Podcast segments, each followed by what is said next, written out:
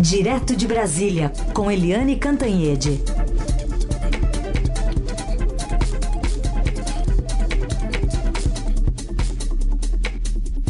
Oi, Eliane, bom dia. Bom dia, Raíssen, Carolina, ouvintes. Bom dia, Eliane. Vamos falar sobre esse pacote anticrime que depois de 10 meses chegou-se a uma conclusão na Câmara, vai para o Senado. Mas a gente conversou agora há pouco com o capitão Augusto, ele era o relator original, né? É, inclusive, o, o, documento aprovado ontem foi o substitutivo ao texto dele, capitão Augusto, deputado do PL aqui de São Paulo, que falou que o, o ministro Moro ficou sozinho na articulação política, então o resultado poderia sido, ter sido bem melhor do que o obtido ontem lá na Câmara. Vamos ouvir. O que eu sinto realmente é, foi a ausência de um apoio maior do governo. Então, é, é uma vitória, apesar disso aí apesar realmente de você ter a ausência é, desse apoio que seria tão importante para nós. E nós acabamos de presenciar a reforma da Previdência. Então, nós vivenciamos ali o que é um governo inteiro trabalhando para votar a reforma da Previdência. É, ele que também fala que apesar, né, foi, foi, foi se votado apesar do governo, né, e que na avaliação dele o, o, ministro Moro ficou sozinho nessa articulação e fez a articulação, hein? O dever de casa foi cumprido, né, Eliane? Olha, é, é, inacreditável um governo que tem um presidente que foi 28 anos do Congresso, que sabe a importância, ou deveria saber a importância do legislativo para a democracia, para as coisas avançarem, né? O Congresso é que aprova as nossas leis, mudanças é, constitucionais, etc. É, e nesse mesmo governo de um presidente que passou 28 anos dentro do Congresso, não tem articulação política. Não tem. O que está fazendo o chefe da Casa Civil, Onix Lorenzoni? Nada. Só tira foto com o presidente. Vai à solenidade e tira foto. É, o general que deveria fazer a a articulação política, vamos convir, é um general, ele não é um político. Ele não é habilitado para isso. Então, o que acontece? O, na economia, o ministro Paulo Guedes faz as vezes de articulador político. Ele é que abre a porta do, do gabinete para receber parlamentar, ele que vai ao Congresso, ele que articula, ele que fala com os presidentes da Câmara do Senado. Ou seja, o Paulo Guedes vive reclamando disso que ele não é um político. Ontem mesmo ele voltou a falar: eu não sou político, é, mas ele, nesse governo, tem que é, fazer as funções de político porque tem que cobrir esse vácuo.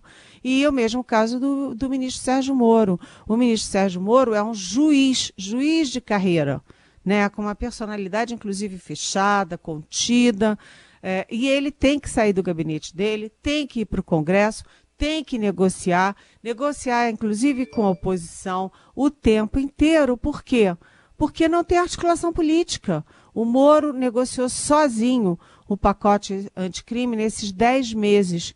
E ele, como Guedes, não é habilitado para fazer negociação política. Mas, enfim, é, o, todo mundo está atribuindo muito a derrota ao Moro, mas é, justiça se faça. Ele já sabia de antemão que não passaria nem a prisão em segunda instância, porque está correndo em paralelo, nem o excludente de ilicitude, o aumento, a ampliação do excludente de ilicitude, que é aquela chamada licença para matar, que dá uma colher de chá para policiais que forem, é, enfim, flagrados, que forem é, acusados de cometer crimes, né, de matar, de atirar nas pessoas indevidamente, etc., cometer excessos durante as suas operações.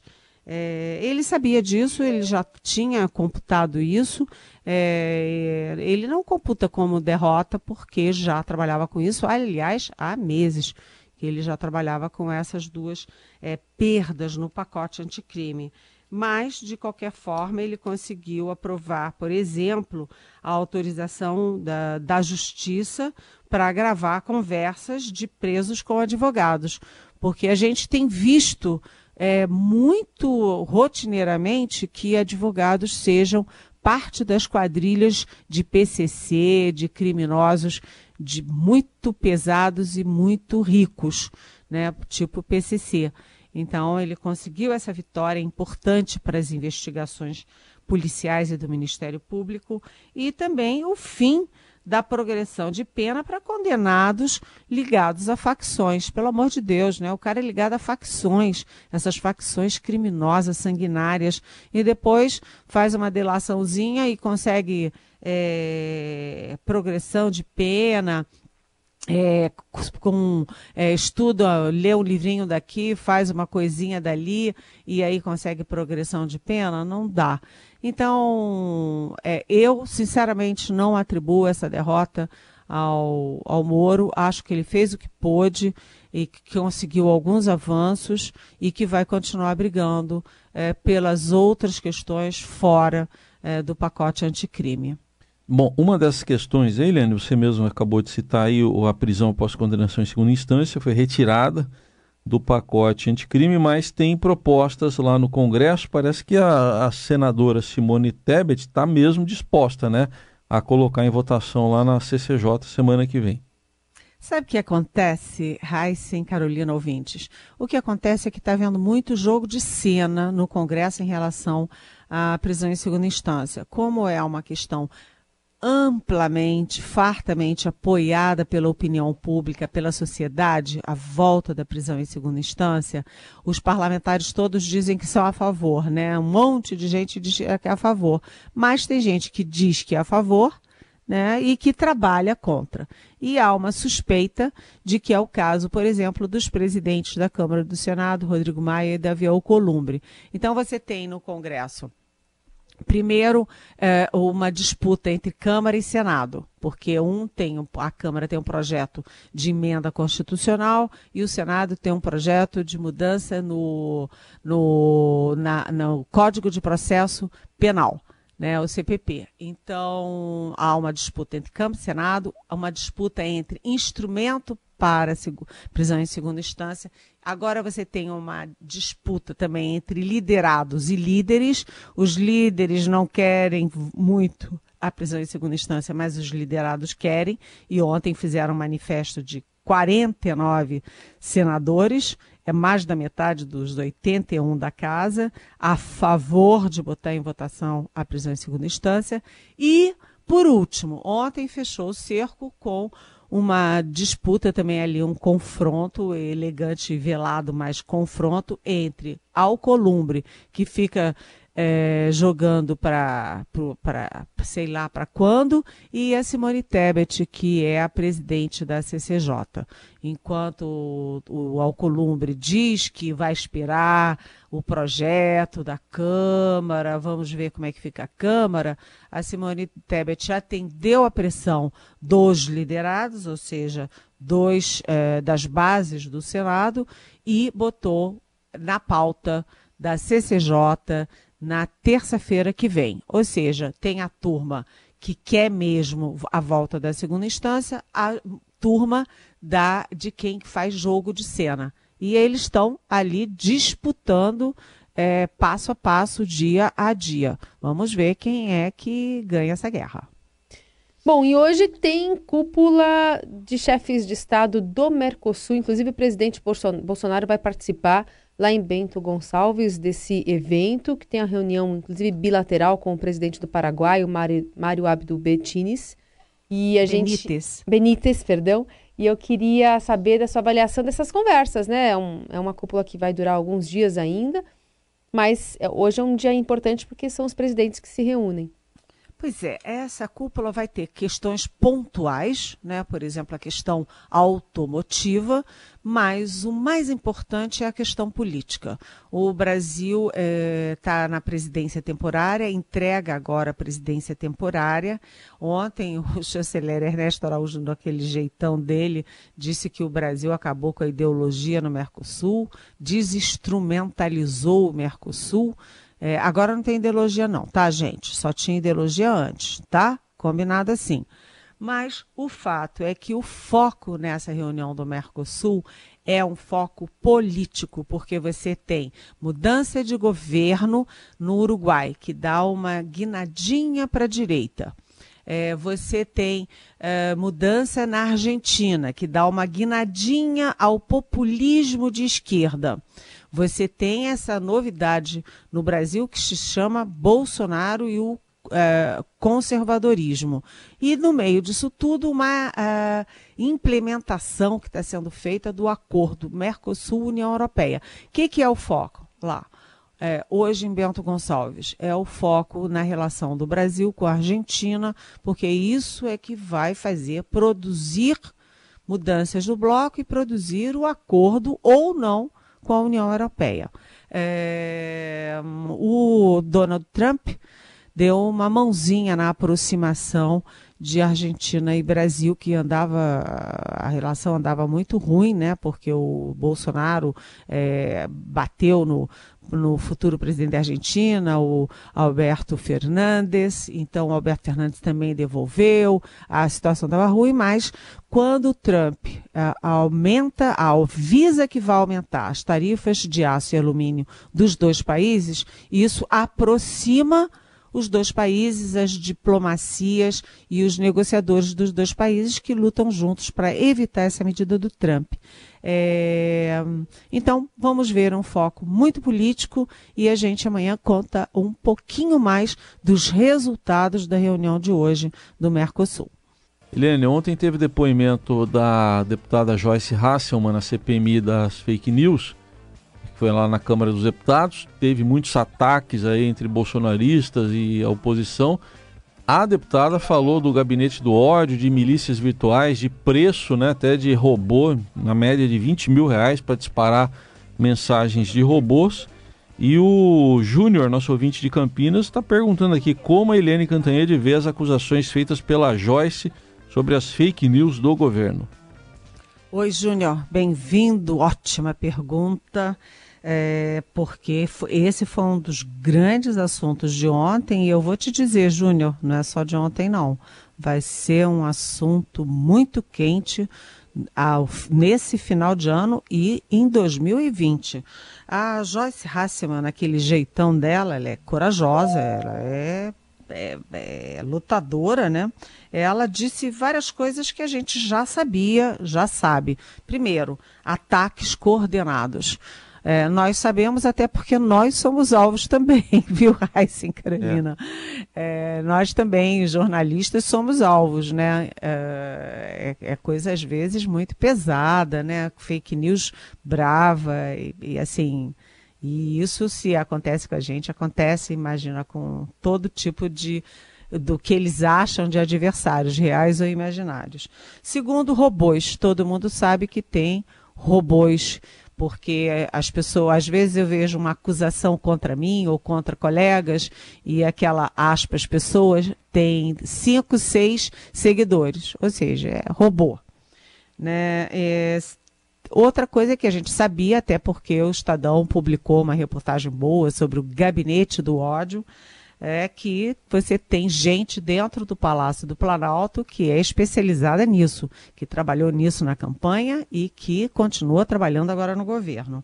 E a outra coisa que ela falou, que todo mundo sabia, é que os filhos do presidente também são craques nessa história de fake news e de atingir a reputação das pessoas. E ela deu nome aos bois, citando o Carlos Eduardo, que é vereador no Rio de Janeiro, enfim, é, de licença, mas continua sendo vereador, e o Eduardo Bolsonaro, que é deputado federal. E o que que ela falou de novo e que deixou todo mundo de cabelo em pé? Olha, Júnior, atenção. Ela disse, primeiro, que tem dinheiro público envolvido nisso. Se tem dinheiro público envolvido nisso, a coisa fica ainda pior, né? Fica grave é cometer dinheiro, é, crime com dinheiro público. Segundo é que o número de robôs, mil e tantos, um milhão e tantos, quase dois milhões, é, inclusive nas, no, nos, nos perfis do presidente da República. E o terceiro é que ela fez uma insinuação que é quase uma afirmação. Ela diz: Quero crer que o presidente Jair Bolsonaro não saiba disso. Esse quero crer deixa embutido que ela acha que ele sabe. Então, essa CPMI está encorpando e pode incomodar muito o governo. Só uma ressalva, Júnior. É que isso não é exclusividade dos Bolsonaros e do governo Bolsonaro. O PT é que começou essa história lá atrás, muito duro, muito ácido contra todo mundo, só que a tecnologia evoluiu, as coisas evoluíram e agora o, o veneno se virou contra a cobra. Bom, Eliane, outra questão para a gente tratar aqui é, respeito a uma cena vista ontem na Assembleia Legislativa aqui de São Paulo, envolvendo alguns deputados. É, tudo por conta de uma decisão ou de um início de discussão né, da reforma da Previdência aqui no Estado. Tem é, perguntas sobre isso. A Thelma, na verdade, ela, ela quer que você analise um fato desses, como é que essa pancadaria acontece lá na Lesp.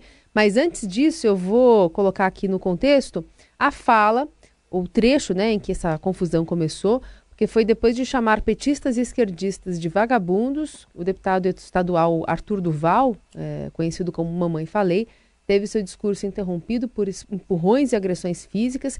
Em seguida, o plenário foi invadido por um grupo de parlamentares e apoiadores, com o deputado Teonílio Barba, do PT, que estava à frente, e os dois chegaram a erguer os punhos, indicando que trocariam socos, e aí virou confusão.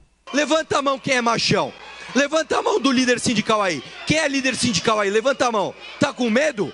Eu quero ver me encarar aí, ô líder sindical. Eu quero pegar você, ô.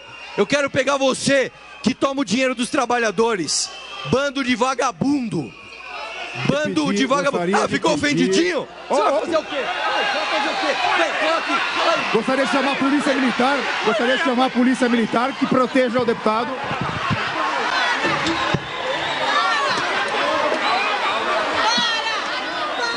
Está suspensa a sessão. Está suspensa Bom, a sessão. Em entrevista agora cedo, a repórter Adriana Ferraz aqui do Estadão, Eliane, a deputada Maria Lúcia Amari, presidente do Conselho de Ética da Lesp, lamentou esse episódio. Ela disse que o clima de polarização que tomou conta da Assembleia já resultou em 19 denúncias ao Conselho de Ética da Casa desde o início do ano, e duas delas já resultaram em advertências verbais, uma delas ao próprio Arthur Duval, é, e ela falou que em cinco mandatos nunca viu uma situação como essa e por isso a imagem da casa fica comprometida. Fiquei bastante aborrecida com a imagem que nós Sim. passamos, a Assembleia de São Paulo passou. E, e repito, em cinco mandatos, é a primeira vez que eu vejo com tamanha gravidade. Né? A imagem foi duramente afetada, já estava a questão política, mas agora foi duramente afetada. Então, assim, já tinha um clima uh, desfavorável. Eu acho que passou do debate ideológico para o pugilato puro e simples. Uhum. Então, nós vamos ter que tomar algumas medidas, independentes uh, da, da questão de denúncia e, representação, porque isso deve haver dos dois lados, ter cuidado para analisar, sem, sem exagero, sem entrar o critério nem ideológico, e nem de, de, de, punição desse partido ou daquele. Nós temos que ter isenção. Bom, Eliane, queria que você então respondesse a Telma, né, e falasse sobre essa polarização que, enfim, acaba promovendo debates como esse que acabam nos finalmente, né? Oi, Telma.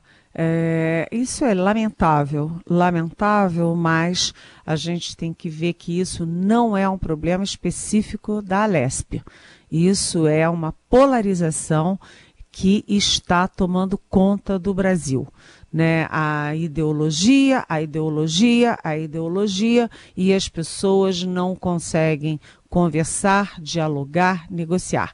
O que, que é o parlamento. No parlamento você parla, você discorda, até discorda veementemente, você busca consensos, você busca é, o que tem o aplauso ou a, a, o apoio da maioria. Isso é o parlamento né? É a negociação, é a casa da conversa e da negociação.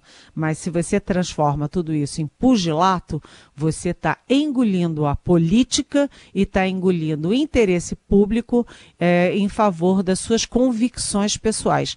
Porque isso aí é coisa de seita, né? É coisa de é, cada um tem o seu credo e aí não admite o credo do outro. Assim, a Lesp não vai a lugar nenhum.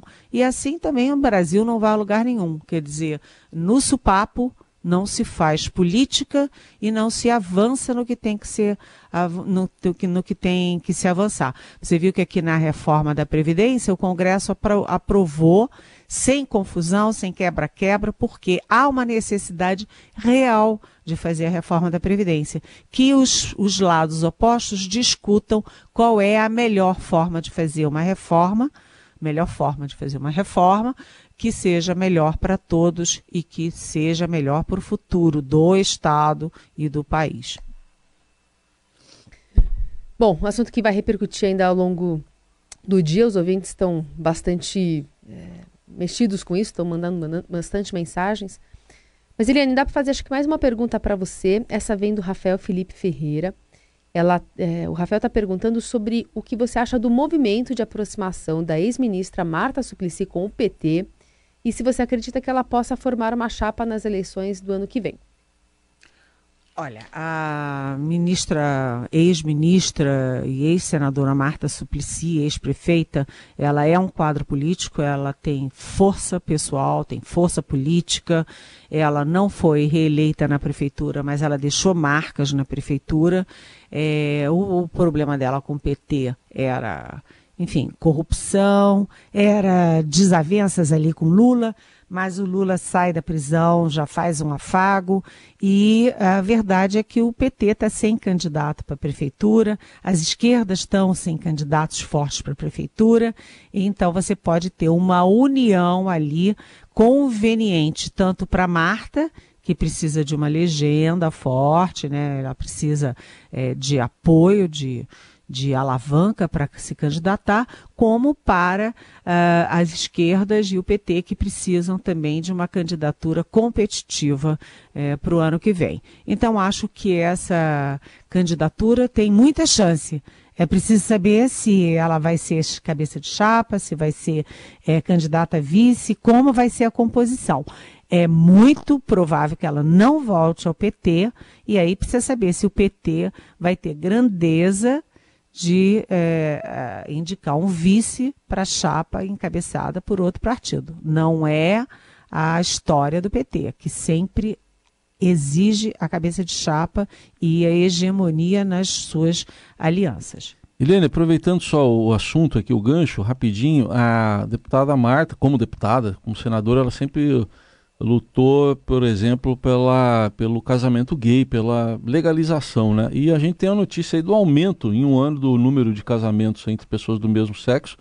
Curioso que a justificativa que está sendo dada exatamente foi depois da eleição do Jair Bolsonaro. É, por que, que aumenta 60%?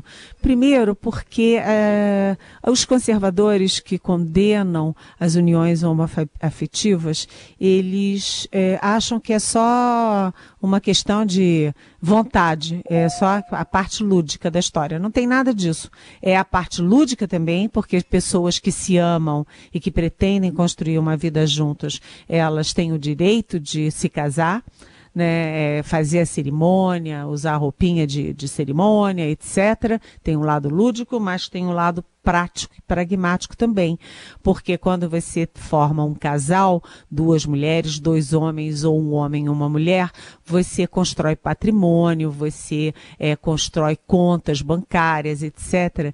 E você precisa cuidar do seu parceiro. Se você se for antes dele, você tem que ter a garantia de que ele vai ser o herdeiro daquilo que vocês criaram juntos. Então tem uma parte lúdica e uma parte é, pragmática por que, que as pessoas saíram correndo para formalizar essa união? Porque o Jair Bolsonaro e o bolsonarismo são claramente, claramente, não adianta dizer que não, eles são claramente contra a união afetiva, eles, é, a Damares tem um discurso do menino veste é, azul, menina veste rosa, essas coisas, e eles estavam com medo de que essa possibilidade de união fosse ameaçada. Não foi mas de qualquer jeito isso apressou uma decisão que certamente eles já tinham tomado e disseram: vamos tomar logo, vamos fazer logo, concretizar antes que seja tarde demais. Parabéns, que sejam muito felizes, porque todo mundo tem direito a escolher o seu amor e como vai viver. É isso aí. Eliane Cantanha, de volta amanhã aqui no Jornal Dourado. Obrigada e boa quinta-feira. Até amanhã. Beijão.